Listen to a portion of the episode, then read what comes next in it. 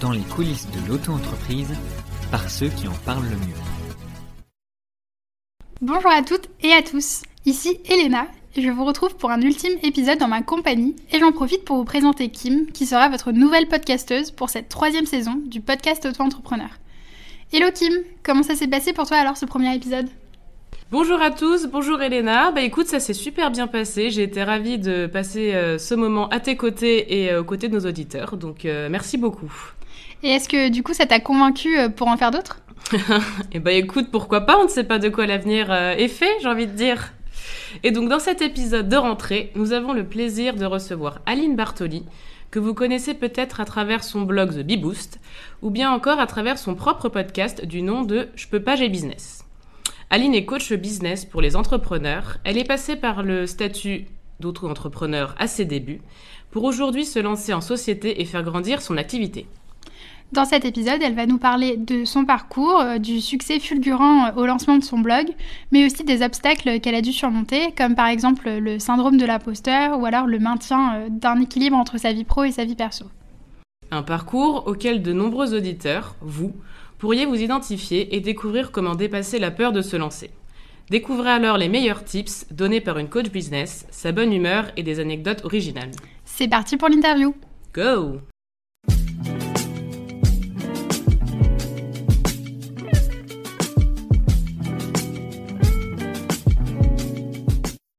Bonjour à tous et à toutes, euh, c'est Elena du podcast Auto-entrepreneur et on est de retour pour euh, cette troisième saison. Aujourd'hui, on reçoit euh, Aline, du coup, euh, qui est coach. Comment est-ce que toi, tu définis ton activité? Salut Elena, bah écoute, déjà merci de m'accueillir sur le podcast. Je suis absolument ravie de pouvoir échanger avec vous tous parce que vous êtes plusieurs derrière le micro. Et si je dois me présenter en quelques mots, ce qui est toujours, je pense, la question la plus difficile quand tu dis un entrepreneur, peux-tu te présenter en deux mots? Waouh Je dirais que je suis coach business et que du coup, mon métier, c'est d'aider les entrepreneurs qui sont plutôt déjà lancés à développer leur activité, trouver plus de clients et grosso modo vivre leur meilleure vie. Et je le fais principalement à travers de la formation et aussi un podcast également. Toi, c'était quoi ton, ton, parcours et qu'est-ce qui t'a poussé à te lancer dans cette activité? Euh, j'ai un parcours euh, pareil. Pose cette question d'entrepreneur, il te dira toujours qu'il a un parcours atypique. Rares sont les entrepreneurs qui disent Oui, oui, alors j'ai fait des études d'entrepreneuriat, puis après j'ai créé ma boîte comme prévu. Euh, j'ai fait une école de cinéma à la base, donc je suis diplômée, j'ai une licence de production audiovisuelle. Et après, je voulais travailler dans le secteur de la publicité, donc j'ai entamé des études en marketing, sauf que j'en ai eu très très vite marre. J'ai abandonné mes études en plein milieu et je suis partie euh, avec mon sac à dos un an à New York parce que c'était la ville qui me faisait rêver, euh, simplement parce que j'étais fan de Gossip Girl. Hein. Il n'y a pas d'histoire euh, derrière, mais juste grosse fan de Gossip Girl. Moi aussi. en fait, là-bas. bon, ça va pas être pote alors on va dire un petit peu par hasard, long story short, atterri dans un magazine de mode où j'ai appris le métier de retoucheuse photo. Et en fait, j'ai appris ce métier là-bas. J'ai adoré, je suis tombée amoureuse euh, de, cette profession. Et en fait, quand je suis rentrée, euh, quand je suis rentrée en France au bout d'un an, j'ai décidé d'en faire mon métier, de devenir euh, freelance en retouche photo. C'est ce que j'ai fait pendant six ans et demi, sept ans. Et en fait, sur ma dernière année, enfin mes deux dernières années, j'avais créé The Beboost qui à la base était juste un petit blog pour partager aux autres freelances comment je faisais pour trouver mes clients, me faire connaître parce que j'avais aucun souci, j'ai un très bon chiffre d'affaires et je voyais trop de collègues à moi qui galéraient. Donc je me dit, bah, tout ce que je sais, je vais le partager dans un blog. En plus, c'était suite à une rupture amoureuse, donc ça m'occupait le soir, le week-end, voilà, on connaît, on connaît la rengaine. Et en fait, le blog a décollé. Et j'ai commencé à recevoir de plus en plus de demandes de conseils et puis d'accompagnement. Je me suis formée au coaching j'ai découvert le milieu incroyable de la formation et euh, c'est devenu mon métier à temps plein en septembre 2019. Donc ça a fait bientôt maintenant trois ans. Donc tu dis que tu t'es lancé en tant que freelance. Euh, est-ce que tu étais sous le statut micro-entrepreneur ou un autre statut au départ? J'ai commencé en tant que micro-entreprise, ouais, tout à fait. Je suis restée très longtemps d'ailleurs, un peu trop peut-être. combien de temps? Alors, je crois que c'était 2000 je je sais plus si c'était 2016 ou 2018, c'était la même année où ils ont, euh, juste avant qu'ils osent les plafonds. Donc en fait, moi, c'était, j'étais entrepreneur quand euh, la, le plafond pour les prestataires de services était encore à 32 000 euros et des poussières étant le plafond de la TVA. Et en fait, du coup, je suis passée en société et genre l'année d'après, ils ont haussé le plafond et moi je me dis, ah bah zut alors C'était la hausse des plafonds justement qui t'a fait dire que tu as été trop longtemps euh, sous le statut micro? Non, non, non. En vrai, j'avais hésité à faire marche arrière à ce moment-là, parce qu'on va pas se mentir, je suis passée entreprise individuelle à ce moment-là. J'étais plus micro-entreprise, mais j'étais pas non plus en société. C'est pas le meilleur choix que j'ai fait en termes administratifs dans ma carrière. C'était quand même des charges assez lourdes, sans avoir la sécurité euh, d'une société qui divise la personne physique de la personne morale. Mais bon, long story short, je m'en suis quand même très très bien sortie. Ça n'a pas empêché de faire grossir mon entreprise, donc tout va bien. Et du coup, tu es sous quel statut maintenant? En SARL maintenant. SARL. Et qu'est-ce que tu as trouvé le plus difficile justement euh, une fois que tu étais en SARL pour continuer tes activités? Ah, j'ai pas trouvé ça difficile. Je pense que juste, euh, pareil, encore une fois, j'ai attendu trop longtemps pour passer en SRL. C'est-à-dire que j'ai eu un chiffre d'affaires qui a commencé à exploser en étant en EI. Donc, je ne vous raconte pas au niveau des impôts à titre mmh personnel, ce que je me suis retrouvée à payer. Je ne veux même pas te dire de chiffres sur ce podcast, sinon euh, on va faire peur aux baby entrepreneurs qui hésitent à se lancer. Ils vont se dire certainement pas. Mais voilà, Enfin, s'il y a un petit conseil et une petite euh, leçon à retenir, en tout cas, de cette expérimentation et qui, je crois, fait partie des erreurs que j'ai faites, c'est qu'il faut bien s'entourer d'un point de vue administratif, d'un comptable ou euh, de personnes comme vous pour conseiller, tout simplement parce qu'en fait, quand on attend, parce qu'on a trop peur, parce qu'on n'est pas sûr de nous, souvent il y a beaucoup d'émotionnel en mode non, je vais pas passer en, entreprise tout de suite parce que sinon ça veut dire que je vais être très grosse ou que je vais devoir faire beaucoup de chiffres et j'ai un peu peur, etc. Mais en fait, souvent, c'est le pire choix qu'on peut faire parce que rester dans un statut, ça peut nous générer énormément de frais en termes d'impôts, en termes de charges voire même en termes de manque de sécurité, alors que parfois la meilleure décision, c'est de passer en société. Du coup, à l'époque, c'était le statut auto-entrepreneur. Est-ce que c'était quand même un, bon point de départ, j'ai envie de dire? Excellent. Ah oui, pendant toute ma carrière de freelance, c'était euh, le meilleur statut. Hein. C'est ce qu'on voit parce que justement, il y a cette euh, absence un peu de, enfin, de contraintes, si je puis dire, parce qu'on on paye des charges justement que sur son euh, chiffre d'affaires. Du coup, c'est vrai que c'est, on peut dire, le statut peut-être le plus rassurant pour les gens qui, qui débutent justement en freelance c'est le plus rassurant, c'est celui aussi qui comporte le moins de risques, euh, le moins de charges mentales, le moins de charges administratives. Donc, on va dire que dans 99% des cas, effectivement, c'est, ça reste un très bon choix pour démarrer. Quoi. Ton intitulé d'activité, du coup, quand tu étais, quand étais auto-entrepreneur, c'était, euh, c'était quoi au début? C'était retoucheuse photo, photographie et autres activités numériques. Ok. pour rebondir un peu plus sur ton activité du coup actuelle de, de coach, donc de, pour booster un petit peu les entrepreneurs, euh, tu as lancé également ton propre podcast. Euh, qu'est-ce qui t'a amené à choisir ce format audio et qu'est-ce que ça t'a apporté euh, à toi? Honnêtement, c'était un petit peu la métaphore de j'ai vu de la lumière, je suis rentrée, c'était sympa, je suis restée. Euh, mmh. c'est juste que j'entendais un autre podcaster, c'était l'été où je me suis lancée en fait dans The Beboost, où j'ai créé The Beboost, donc j'étais vraiment encore retoucheuse photo, c'était mon métier à temps plein, etc. Et j'écoutais beaucoup de podcasts à ce moment-là sur l'entrepreneuriat, le web marketing, parce que je découvrais cet univers. Et j'écoutais beaucoup à l'époque Antoine BM, donc qui est un entrepreneur du milieu, et qui disait à qui voulait bien l'entendre que le podcast, c'était le nouveau format qui allait exploser. moi, je dis, bon, bah, s'il le dit, c'est qu'il doit avoir raison. Et du coup, je me suis essayée au podcast. Alors, au début, j'enregistrais, pour la petite histoire, toute seule sur mon téléphone, en me mettant la tête sous une couette pour avoir un joli son, un truc comme ça. Et en fait, j'ai vraiment. on, a connu ça. Nicolas, il a connu ça aussi. Vous avez connu le placard enfermé dans la penderie avec les vêtements pour avoir un joli son. Euh, et, en fait, je me suis prise d'amour pour, euh, pour ce format, euh, clairement. j'ai adoré ça. C'est beaucoup plus facile qu'une vidéo. On a besoin de se préparer, ou il y a quand même du montage et tout. Le podcast, c'est relativement simple, je trouve, à mettre en place. Et en fait, du coup, bah voilà, c'est parti de là. Et puis, j'ai commencé, j'ai jamais arrêté, en fait. Et tu as différents formats. En plus, des fois, tu as des invités. Des fois, tu parles vraiment de tes obstacles à toi, ce que tu as vécu. pourquoi tu as choisi différents, différentes voies d'entrée comme ça pour tes épisodes? Il y a plein de raisons à ça. Au tout début, je voulais que ce soit que moi qui parle, je voulais jamais d'invité. Parce que justement, moi, je suis pas quelqu'un où j'aime vraiment écouter les interviews sur les autres podcasts. J'aime les épisodes solo des autres hôtes et les épisodes qui apportent de la valeur. Je me suis dit, moi, je veux pas être un énième podcast business où il y aura des énièmes interviews de gens qui racontent leur parcours parce que moi, c'est pas ce qui m'inspire. Sauf que j'ai dû mettre un petit peu d'eau dans mon vin parce qu'on va pas se mentir, il y a aussi des gens qui ont des trucs intéressants à raconter. Et en plus, même pour développer la visibilité d'un podcast, c'est toujours très intéressant de collaborer avec d'autres podcasteurs ou d'autres entrepreneurs. Et euh, sur les petits formats, eh ben, je voulais tester plein de nouvelles choses. Je voulais tester de faire plusieurs épisodes par semaine parce que c'est mieux d'un point de vue algorithmique, c'est mieux aussi pour l'audience qui demandait beaucoup.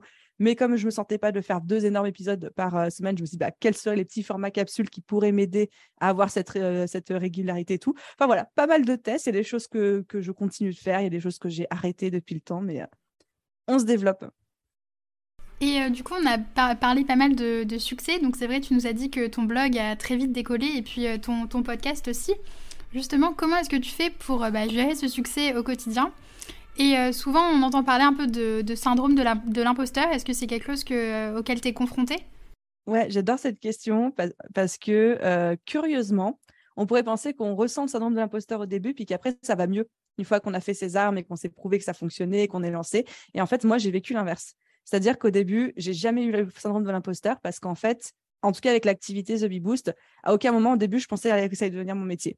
Donc, tout ce que j'ai fait, je l'ai fait juste dans une volonté de partager, de kiffer. Et donc, à aucun moment, j'ai attaché de l'ego, j'ai attaché une attente de résultats, etc. Donc, ça m'a vraiment aidé à y aller en mode euh, YOLO, on fonce droit, on fait uniquement ce qui me plaît. Puis, il se trouve que ça a fonctionné euh, par chance ou par euh, ce qu'on veut.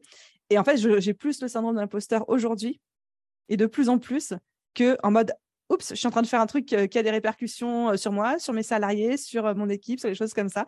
Et du coup, je me dis, OK, va pas falloir merder. Alors qu'avant, j'avais pas du tout ça. Mais l'avantage, c'est que plus on grossit aussi, plus on se forge un état d'esprit qui nous permet aussi de savoir repérer le syndrome de l'imposteur, de pouvoir le gérer aussi au quotidien, de pouvoir rassurer la partie de notre cerveau qui a envie de paniquer, de partir en courant. Enfin, Est-ce qu'il y a des, des, conseils particuliers que tu as mis en place justement pour aider à dépasser ce, cet état d'esprit? Le premier, que je dis souvent à mes élèves, à mes coachés d'ailleurs, c'est que, en fait, pour moi, le syndrome de l'imposteur, il se manifeste à partir du moment où on pense qu'on doit être une autre personne qu'on est actuellement. C'est-à-dire, c'est quand il y a une décorrélation entre la personne qu'on est et la personne qu'on pense qu'on doit être pour être à la hauteur de faire X ou Y chose. Donc, en fait, le problème, c'est pas d'être illégitime. Le problème, c'est notre perception qu'on a de ce qui est légitime et ce qui ne l'est pas. Et donc, on doit juste réconcilier ces deux visions. Je pense que c'est ça le plus important parce que, pareil, on représente le portail auto-entrepreneur, mais l'intérêt, c'est d'aller chercher des vraies histoires. On ne cherche pas du, du, blabla ou, absolument à vendre le, régime de la micro-entreprise. C'est vraiment, ben, qu'est-ce qui t'est arrivé, toi? Et puis mm. nous aussi, on, aime échanger justement sur, sur les histoires vraies en fait. Je pense que la raison pour laquelle j'ai pas euh, ressenti ce syndrome de l'imposteur au début, c'est parce que en fait, j'avais pas l'impression que je devais être une autre personne que celle que j'étais actuellement. Et la raison pour laquelle je, je ressens plus ce syndrome de l'imposteur aujourd'hui, c'est parce que j'ai l'impression que je devrais être une meilleure leader, une meilleure dirigeante, une meilleure entrepreneur, avoir de meilleurs résultats. Et comme je ne suis pas cette image que je projette, j'ai tendance à me sentir illégitime. Donc, pour moi, la solution, elle est vraiment dans se réconcilier avec l'image qu'on est et se rassurer sur le fait qu'aujourd'hui, on est assez, largement assez, qu'on n'est pas parfait, on n'a pas besoin d'être parfait. Je dis souvent aussi qu'on a juste besoin d'être 10% plus expert que notre client cible pour avoir la légitimité de lui apporter quelque chose. Une personne, elle vient juste chercher une petite progression. Elle n'attend pas de nous qu'on ait un doctorat, un master en X ou en graphisme ou, quoi pour ce que ça pour leur faire leur site. Ils veulent juste qu'on sache ce que eux ne savent pas mais ils n'attendent pas non plus la perfection de nous. Donc, c'est se rassurer sur le fait que se dire, de se dire, on est assez aujourd'hui tel qu'on est et qu'on n'a pas besoin d'être parfait, d'être des experts. C'est une vision qui est assez intéressante parce que une activité de coach, c'est vrai qu'en fait, on peut avoir finalement euh, une, forme de pression parce que c'est vrai qu'il y a des gens qui vont euh, se, enfin, tu as des personnes qui vont se référer à toi d'une certaine manière, mais comme tu dis, euh, il suffit en fait de leur apporter une chose dont ils ont besoin. Il n'y a pas besoin de effectivement d'être expert sur tous les sujets, ou en tout cas c'est le besoin d'une personne qui va rencontrer euh, ton expertise à un moment particulier. Exactement. Ça doit être aussi intéressant pour soi-même de trouver des bons arguments pour trouver sa motivation qui nous fait avancer nous et qui nous parle nous et trouver les bons conseils que tu vas donner justement aux personnes que tu vas coacher et dans leur activité à eux. Comment tu fais pour rester euh, motivé au quotidien et pour pas mélanger tes conseils et ta vie personnelle et professionnelle? Ah, mais je mélange tout, moi. C'est, euh, ma vie perso alimente ma vie pro, ma vie pro alimente ma vie perso. Les conseils que euh, je m'applique, c'est ceux que je donne à mes clients, et ceux que je donne à mes clients, c'est ceux que, que je m'applique. Euh, enfin, par exemple, pas plus tard qu'il y a deux, trois jours, j'ai challengé mes clients de cette année parce que j'ai une promotion annuelle en fait d'élèves. Je les ai challengés à faire un Reels par jour pendant 30 jours sur Instagram tout le mois d'août. Et je me suis dit, je vais le faire avec eux. Voilà, il n'y a pas de raison que je dise un truc et que je le fasse pas moi-même. Donc, tout est mélangé. Et comment est-ce que tu décrirais le, lien avec euh, justement tes clients, ta communauté? Comment est-ce que tu l'entretiens? Je dirais que pour moi, alors je sais pas si c'est euh, cheesy, si c'est too much ou pas, mais pour moi, ma communauté, c'est tout. Et c'est mon focus numéro 2 en business, mon focus numéro 1 étant mon équipe. Enfin voilà, voilà, les deux sont quasiment à égalité. Si vraiment un jour je devais sauver l'un ou l'autre euh, d'un précipice où ils sont sur le bord, là, tu sais, comme dans, comme dans Le Roi Lion, là. Ils sont sur le bord. Espérons que ça ne pas. je pense que je privilégierais d'avoir mon équipe, mais non, sinon c'est vraiment la chose la plus importante pour moi. Donc en fait, on dirait que dans mon approche, j'ai le sentiment et je cherche à me mettre au service de ma communauté.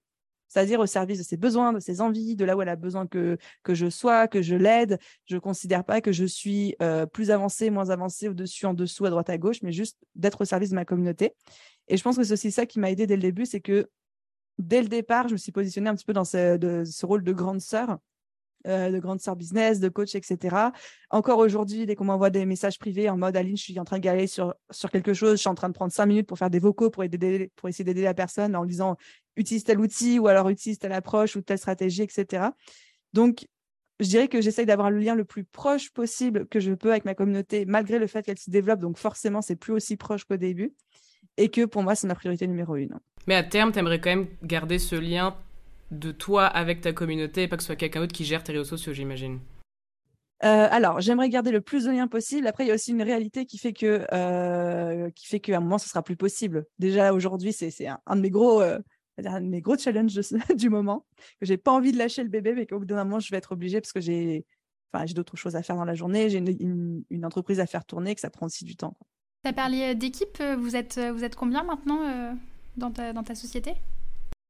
Alors, ça dépend ceux qui sont là tous les jours ou ceux qui sont là ponctuellement, genre en renfort pendant qu'on est dans des grosses sessions de programme. C'est pas monter jusqu'à 30 personnes. Mais euh, aujourd'hui, euh, on va dire dans l'équipe quotidienne, on est quatre. D'accord. Euh, vous avez le blog. Le podcast, c'est quand même toi uniquement qui le gère, j'ai l'impression. Et à côté de ça, vous avez aussi également ce programme de renforcement business, si je ne me trompe pas. Comment vous dispatchez tout ça entre vous Quand ça se passe?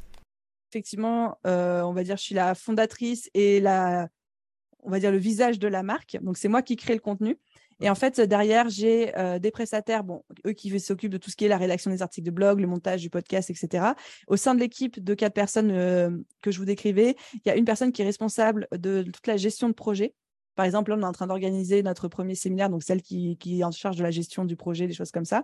Une personne qui est en charge de tout ce qui est expérience client, service client et le pôle contenu. Et euh, une personne qui est assistante virtuelle et qui, là, pour être la paire de mains, le renfort, le deuxième cerveau surtout. Ça fait, euh, ça fait, ça fait du monde à gérer, ouais. J'imagine que ça doit, ça doit pas être facile. Et justement, bah, pour revenir un petit peu sur ce que tu disais avant, sur euh, ben, euh, la gestion un peu de, enfin, ton lien avec ta communauté, on, on entend souvent que pour les entrepreneurs, c'est difficile justement de maintenir l'équilibre entre vie pro et vie perso. Donc, tu as dit que toi, tu mélangeais tout. Est-ce que c'est, tu penses qu'il y a quelque chose qui, te, qui peut te porter préjudice au quotidien, ou alors c'est quelque chose qui nourrit un petit peu ton activité? Et est-ce que tu as, des conseils peut-être pour, pour les personnes qui, qui, se posent la question euh? Je pense que c'est quelque chose à la fois qui peut vraiment alimenter le business et avoir beaucoup de répercussions positives et aussi qui peut porter préjudice, comme tu le disais. Et c'est là où je sais qu'actuellement, euh, pareil, cette année, c'est un de mes challenges de découvrir c'est quoi, moi, mon équilibre vie pro vie perso. Est-ce que j'y crois vraiment à cette notion d'équilibre ou est-ce qu'au contraire, je préfère adopter une vision où tout est interdépendant et tout est mélangé? Euh, j'ai expérimenté le bosser 100 heures par semaine et euh, vivre, manger, dormir, respirer mon business. C'est plus viable au bout d'un moment. Donc, euh, comment est-ce qu'on instaure un équilibre qui à la fois est au service de la croissance de l'entreprise, de l'activité, de mes clients, de leur bien-être, etc., mais aussi du mien? Parce que on a tendance à l'oublier, mais en tant qu'entrepreneur, on est aussi notre business et que si on n'a pas d'énergie, ben, on ne peut pas en donner à nos clients, on ne peut pas être présent pour eux, on ne peut pas faire du bon travail. Donc, quelque part, nous et notre énergie, on est aussi des outils dans notre business et il faut en prendre soin. Et dans cet échange avec tes clients ou avec des membres de ton équipe, peut-être au début où tu t'es lancé dans ton activité, est-ce qu'il y a des, moments un peu marrants, des anecdotes que tu as pu vivre, euh, que tu aimerais nous partager? Euh, Je pense que c'est le moment où je crois que je me suis sentie pousser des ailes et je me suis embarquée. Là, j'étais encore freelance. The Bee Boost n'existait pas encore. Mmh. J'ai pris la confiance, clairement. J'ai pris un petit peu le melon. Je pensais être la baisse et j'ai accepté un contrat qui, clairement, était beaucoup trop euh, ambitieux pour moi en termes de compétences. C'est-à-dire qu'il faisait appel à des compétences et de la gestion de projet et certaines euh, compétences techniques dans mon métier d'autre chose que je n'avais jamais testé, que je pensais avoir et que je me suis vite rendu compte sur le terrain que je n'avais pas du tout. Donc ça a été euh, un projet assez compliqué euh, pour moi à gérer, qui a duré malheureusement trois mois, mais qui m'a appris l'humilité et qui m'a appris aussi que c'est pas parce qu'on se sent capable de faire quelque chose que ça veut dire forcément qu'on va y arriver et qu'il faut aussi des fois être euh, réaliste sur nos compétences. Donc on parlait tout à l'heure du syndrome de l'imposteur. C'est bien de se défaire du syndrome de l'imposteur, mais c'est bien aussi d'être réaliste sur nous, nos nos compétences et ce qu'on sait faire pour ne pas se retrouver dans une situation délicate comme moi où on s'est engagé sur un contrat qu'on ne peut pas faire parce qu'on n'est pas assez compétent pour le faire, pas assez expert. Et au final, ça met tout le monde dans la panade, à la fois nous, euh, notre légitimité, notre crédibilité, mais aussi le client derrière qui euh, n'a pas le travail qu'il souhaite. Donc, euh, je pense que c'est un des trucs, un des plus gros chocs que j'ai vécu de ma carrière de freelance, mais ça reste une bonne leçon. Mais est-ce qu'il euh, y aurait un conseil qui te viendrait en tête euh, pour quelqu'un qui euh, pense à se lancer en tant qu'indépendant mais qui n'ose pas? Peut-être quelque chose que toi, tu aurais aimé qu'on te dise au début de ta carrière? Le premier, qui est absolument pas un conseil qu'on n'a jamais entendu nulle part, c'est genre à un moment il faut juste y aller, il faut juste se lancer, et que très souvent la peur de la chose est plus intense que les émotions qu'on fera en le tentant, tu vois, et en le faisant. C'est-à-dire qu'on est déjà dans la situation la plus effrayante possible qu'il imagine. Et il y a même un coach avec qui j'ai échangé qui m'avait dit ça, ça m'avait fait un peu l'effet d'une claque, qui m'a dit c'est quoi, c'est quoi la peur la plus euh, énorme que les gens ont quand ils se lancent? Ai dit bah, c'est de ne pas trouver de clients, d'échouer, etc. Et du coup, que ça marche pas. Et il me dit bah oui, mais du coup, ils sont déjà en train d'expérimenter cette peur-là. Parce qu'ils sont déjà dans une situation où ils n'ont pas de clients, où ça marche pas, où ils sont pas lancés. Donc en fait, ça peut que aller mieux. Et quand je l'ai entendu dire je me bah, bah oui. Donc en fait, toutes ces personnes qui nous écoutent, qui hésitent à se lancer, j'ai envie de dire, vous êtes déjà en train d'expérimenter la pire situation possible, c'est-à-dire une situation où il ne se passe rien. Donc, autant tester, parce qu'au pire du pire du pire, c'est retour à la case départ, mais c'est une case départ que vous connaissez, que vous maîtrisez, et au mieux, ça peut que fonctionner. Une deuxième chose dont je suis vraiment convaincue, c'est que dans tous les cas, on a toujours plus de capacités que ce qu'on croit qu'on a, et surtout, on a les capacités de gérer les problèmes. Il y aura des problèmes, il y a toujours des problèmes, sinon ça s'appelle la vie, sinon ce serait pas drôle, mais en fait, on a toujours les capacités pour les gérer, et que ça sert à rien de vouloir trop anticiper, de, ça sert à rien de devoir se préoccuper de problèmes qui n'existent même pas encore et qui n'existeront peut-être jamais, et juste de se lancer, d'y aller, puis de voir au fur et à mesure euh, le déroulé des choses et puis comment on se comporte euh, face à chaque nouvelle situation. Donc bah, merci beaucoup Aline pour, euh, pour ce joli conseil. Qu'est-ce qu'on pourrait te souhaiter pour l'avenir de The Bee Boost? Juste de continuer à aider le maximum de personnes possible, parce que c'était vraiment ça qui était à la racine du projet. Quand on a, enfin, quand j'ai créé le blog, c'était vraiment pour euh, aider les gens avec les petits conseils que je commençais à avoir. Aujourd'hui, ça le fait à un autre impact, à un autre niveau avec d'autres moyens, mais euh, juste continuer à le faire euh, le plus possible, le plus longtemps possible. Qu'est-ce que tu dirais vraiment à quelqu'un qui hésite à, à, se lancer. en tant qu'auto-entrepreneur? Je pense que c'est le moment merveilleux, magique et parfait pour le faire actuellement, quel que soit le moment T à laquelle la personne écoute cet épisode, parce que OK, il y a peut-être un peu plus de monde sur le marché. OK, on peut avoir l'impression que bah, tout le monde est lancé, tout le monde est déjà graphiste, tout le monde est déjà prestataire de services, tout le monde fait déjà X ou Y. Mais paradoxalement, il n'y a jamais eu autant de demandes. Il n'y a jamais eu autant de boîtes qui faisaient appel à des freelances, des entrepreneurs, etc. Il n'y a jamais eu autant de clients prêts à faire appel à des prestataires ou à des, euh, e-commerçants indépendants. Et surtout, il n'y a jamais eu autant de ressources disponibles euh, sur Internet pour se lancer ne serait-ce que quand moi, je réfléchis à 2018, quand j'ai commencé à créer les articles de blog, il y avait quasiment personne sur le marché qui parlait du business, de comment monter un business, le créer. Vous le faites extrêmement bien. Vous avez été un des blogs qui m'ont euh, accompagné à ma, à ma création et à mon lancement. Et en fait, je trouve que c'est magique aujourd'hui de pouvoir se dire, quoi que je veux faire avec mon business, quelle que soit la thématique dans laquelle j'ai envie de me lancer, je peux quasiment trouver toutes les informations dont j'ai besoin tout de suite, la mettre en ligne gratuitement, sans avoir besoin de l'inscrire nulle part ailleurs. Donc, c'est vraiment pour moi la période parfaite pour se lancer. Quoi. Se lancer, le lâcher prise et se dire que euh, le bon moment, c'était pas il y, a, trois ans, parce qu'il y a trois ans, c'était pas un meilleur moment qu'aujourd'hui, mais c'est vraiment aujourd'hui. Bah, en tout cas, euh, merci beaucoup euh, d'avoir répondu à nos questions et d'avoir On a vraiment été ravis de, t'avoir à notre micro, Aline. Merci beaucoup. C'est vrai qu'en plus, nous, on te, on te, suit sur les réseaux sociaux, on écoute tes podcasts, donc donc t'avoir vraiment dans le podcast, bah, c'est un peu comme tu disais, pour nous aussi c'est l'opportunité justement bah, de discuter avec quelqu'un euh, qu'on suit, euh, qu'on admire. voilà. on, avait commencé par euh, interroger les auto-entrepreneurs de notre communauté aussi. Tu vois, c'est une des valeurs, je pense, qui, qui, qui, qui fait qu'on avait aussi envie de t'interviewer, c'est que tu es proche de ta communauté, tout comme nous sur Facebook. On a un groupe fermé privé composé que de micro-entrepreneurs. Et ensuite, on s'est tourné en interne avec nos collègues du service client parce qu'on voulait aussi qu'ils nous expliquent ben, leur quotidien eux, avec qui ils sont confrontés justement au téléphone tous les jours pour les aider. Et après, on s'est dit, ben, on a envie euh, un petit peu d'échanger avec d'autres podcasteurs pour ben, nous aussi continuer à nous faire grandir. Comme tu parlais, tu parlais de, se tester, de se challenger, c'était ça, et de parler euh, pendant une heure autour d'un podcast. C'est ça, super. Et encore merci d'avoir accepté l'invitation. Mais merci à vous et franchement, encore une fois, euh, bravo pour tout ce que vous faites parce que je pense que du retour de quelqu'un qui s'est aussi lancé grâce à vous en partie, ben voilà, vous voyez ce que vous avez créé, un monstre. Un grand merci à Aline pour sa participation. On espère que ce coaching express vous aura motivé et boosté pour donner vie à votre projet. Pour découvrir les autres épisodes d'Aline, on vous invite à écouter son podcast Je peux pas, j'ai business et à découvrir son blog The Bee Boost. On vous laisse évidemment les liens en description comme d'habitude. Pour finir cet épisode, on voulait vous parler d'un nouveau projet lancé par nos équipes au portail auto-entrepreneur. Pour ceux qui nous suivent euh, déjà depuis un petit moment, vous vous rappelez peut-être euh, du baromètre que nous avions lancé à la suite de la crise du Covid pour faire le bilan auprès des entrepreneurs de cette période difficile. En cette rentrée, on renouvelle l'expérience en partenariat avec le magazine L'Express pour cette fois dresser le portrait du micro-entrepreneur de 2022. Et j'en profite pour vous dire que c'est avec un pincement au cœur que nous disons au revoir à Nicolas et Elena, avec qui nous avons écouté les histoires de plusieurs entrepreneurs depuis maintenant euh, bientôt deux ans. Mais ne vous en faites pas, nous revenons bientôt avec de nouveaux épisodes. Toute l'équipe du portail auto-entrepreneur vous souhaite une bonne rentrée et comme d'habitude, on vous dit à très bientôt sur, tous nos réseaux.